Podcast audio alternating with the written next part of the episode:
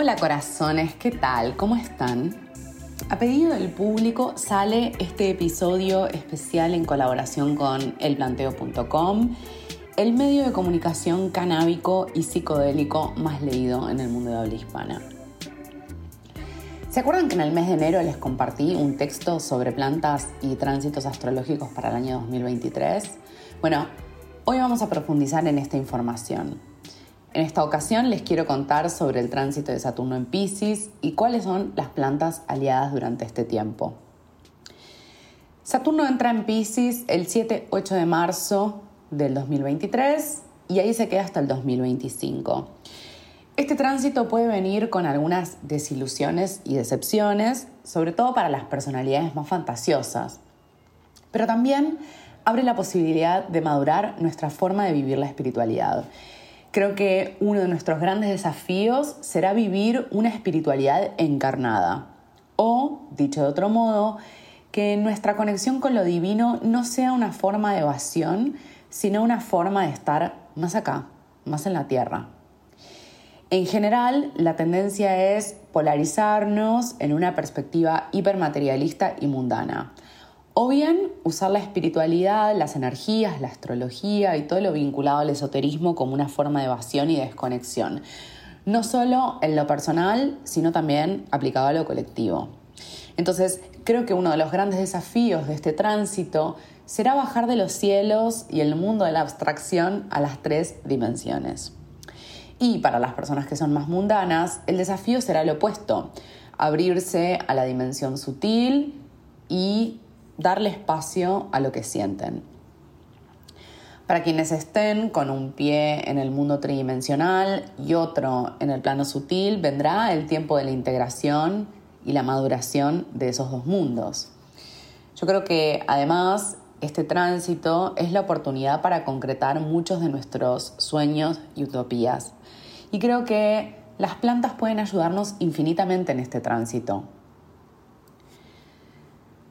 Para los alquimistas, las plantas tienen regencias planetarias. Por ejemplo, el laurel está regido por el Sol y la lavanda por Mercurio. El cannabis, igual que otras plantas de poder, está, están regidas por Saturno. Las razones, esta es una planta que viene con data ancestral, que siempre fue utilizada en un marco ceremonial y ritual, aunque ahora la usemos de manera recreativa y medicinal. El cuerpo se identifica y nos volvemos más conscientes de él y si entramos en estados meditativos gracias al cannabis, podemos tener revelaciones sobre lo que significa vivir en la Tierra en estas tres dimensiones, o sea, los asuntos de la encarnación. En astrología decimos que el cannabis es una planta vinculada a Pisces y Neptuno porque nuestro campo energético se vuelve más poroso. Entonces estamos más sensibles a lo que sucede en el entorno y también se abre la intuición. Algunas culturas consideran al cannabis una planta sagrada porque abre las puertas de la percepción al mundo del invisible. ¿Esto quiere decir que yo recomiendo a todo el mundo que fume esta planta? Por supuesto que no. No creo que haya recetas universales. Algo que experimenté con esta planta es la capacidad para sentir lo que los demás sienten sin necesidad de que me den las palabras. Una suerte de teleempatía. Yo estoy convencida que el cannabis potencia la conexión psíquica con otros seres y no estoy haciendo referencia solo a los humanos, sino también a los animales, las plantas y todo lo que nos rodea. También puede abrirse la clarividencia o la mediumnidad. Leer el tarot y fumar dos sequitas puede ser muy interesante, sobre todo porque es un lenguaje simbólico muy potente desde las imágenes. El aspecto meditativo, reflexivo y relajante viene con las variedades de índica, mientras que la capacidad creativa viene con las variedades de sativa. Cuando fumamos sativa podemos llegar a tener miles de ideas y proyectos increíbles, solo que a veces son demasiado grandes e irrealizables y quedan como una película que no tiene demasiado sentido cuando pasa el efecto.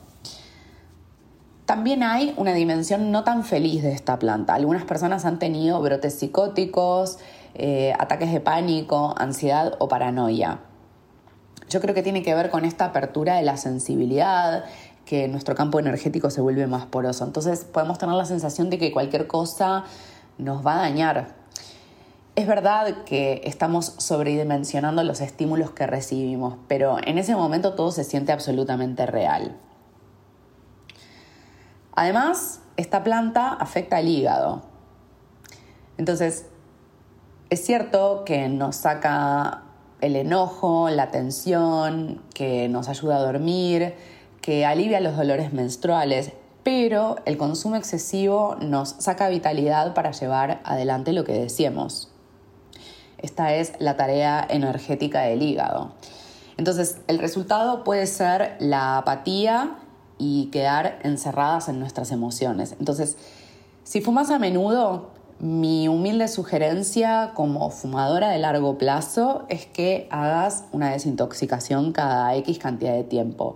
Puede ser unas semanas, un mes, unos meses, lo que tengas ganas, o simplemente restringir el consumo durante el día y hacerlo a la noche para poder descansar. Bueno, hacer algún tipo de regulación, esto también es algo bien saturnino.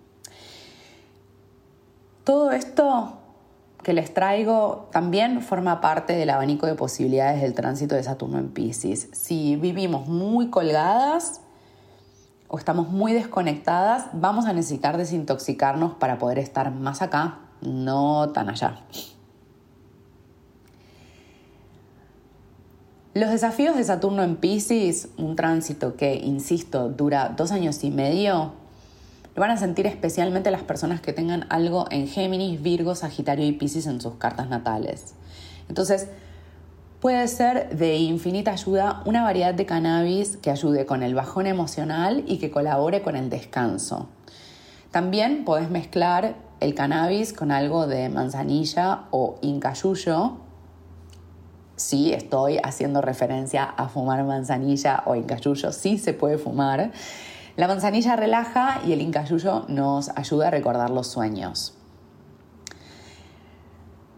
Si estás en proceso de desintoxicación del cannabis, podés fumar estas hierbas mezcladas. Entonces podés ir aumentando la dosis de las hierbas e ir bajando los porcentajes de cannabis. O bien solo podés fumar estas hierbas. También puede pasar. Mi sugerencia es que lo vayas probando hasta que encuentres una fórmula que te vaya más o menos bien esta, como esta receta de microdosis de cannabis y mayoría de hierbas es mi preferida en el último tiempo. Em, como que hay algo del cannabis que me, que me deja muy volada y no me gusta tanto porque ya tengo esa tendencia. Y a su vez, si no, puedo ser como muy intensa. si hago desaparecer el cannabis por completo de mi vida. Eso es algo que me pasa a mí. Aclaro. Eh, también hay algo como muy rico en fumar, ¿no? Como el humo, que es una forma de respiración, como un poco más profunda, pero con el humo mediando. Bueno, hay ahí toda una serie de rituales asociados al armado del cigarro y, aprenderse uno y tomar un mate, charlar con amigas, eh, no sé, tener sexo, fumar, bueno, todas cosas que ya saben. Eh, entiendo que el aceitito de CBD como que no tiene este mismo impacto que el fumar, mm, más bien va a lo, medicinal y eh, nos ayuda a relajar. Entonces ahí tal vez no sea tan necesario la desintoxicación, pero bueno, chequen ustedes mismas qué es lo que están necesitando, se van a dar cuenta. Para más info sobre cannabis, psicodélicos y otras temáticas súper interesantes, les recomiendo que vayan a elplanteo.com y les sigan en redes. Les encuentran en Instagram como arroba el.planteo y como el planteo, así nomás, en todas las otras redes. Yo estoy en redes sociales como arroba lu.gaitan y si no pueden entrar en mi página web lugaitan.com o me pueden escribir por mail hola lugaitan.com. Les mando un abrazo muy grande y gracias por estar ahí, por compartir este episodio en sus redes sociales.